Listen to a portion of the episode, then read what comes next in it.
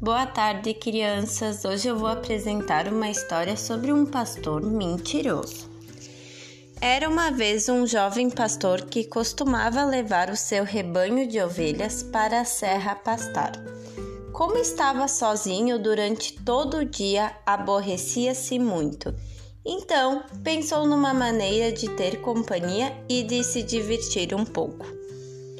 Voltou-se na direção da aldeia e gritou: Lobo! Lobo! Os camponeses correram em seu auxílio e não gostaram da graça, mas alguns deles acabaram por ficar junto do pastor por algum tempo. O rapaz ficou tão contente que repetiu várias vezes a façanha. Alguns dias depois, um lobo saiu da floresta e atacou o rebanho. O pastorzinho pediu ajuda gritando: ainda mais alto do que costumava fazer. Lobo, lobo!